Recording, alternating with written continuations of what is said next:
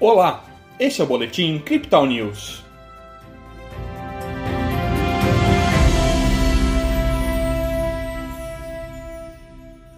Com temores acerca de uma recessão global, a Bolsa de Valores brasileira encerrou a sessão desta sexta-feira em forte queda.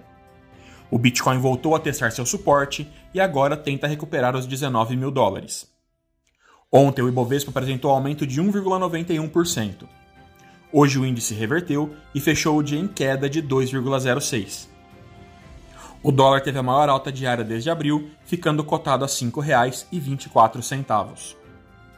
Pelo Brasil, o temor de uma recessão global e as medidas de maior austeridade dos bancos centrais europeus e norte-americanos tomaram as rédeas do mercado. Lá fora, o resultado não foi diferente. A bolsa de Nova York manteve a tendência dos últimos dias e operou em forte queda. A Nasdaq apontou baixa de 4,15% e o SP 500 recuou 4,08%. Já o Bitcoin mostra mais uma vez força de compra próximo de seu suporte. Após testar novamente os 18.500 dólares, a criptomoeda de referência demonstrou força dos bulls, que agora tentam recuperar o nível dos 19 mil dólares. Agora, a moeda digital é comercializada a 18.900 dólares e no Brasil, a média de negociação é de R$ 99.700.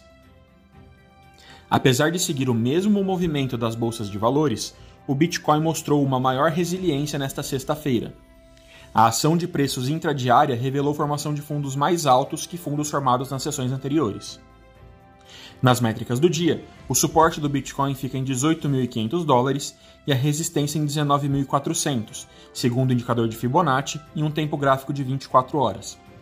O RSI vai para 41% com o mercado mais vendido e o MACD aproxima suas linhas que ainda seguem cruzadas para baixo.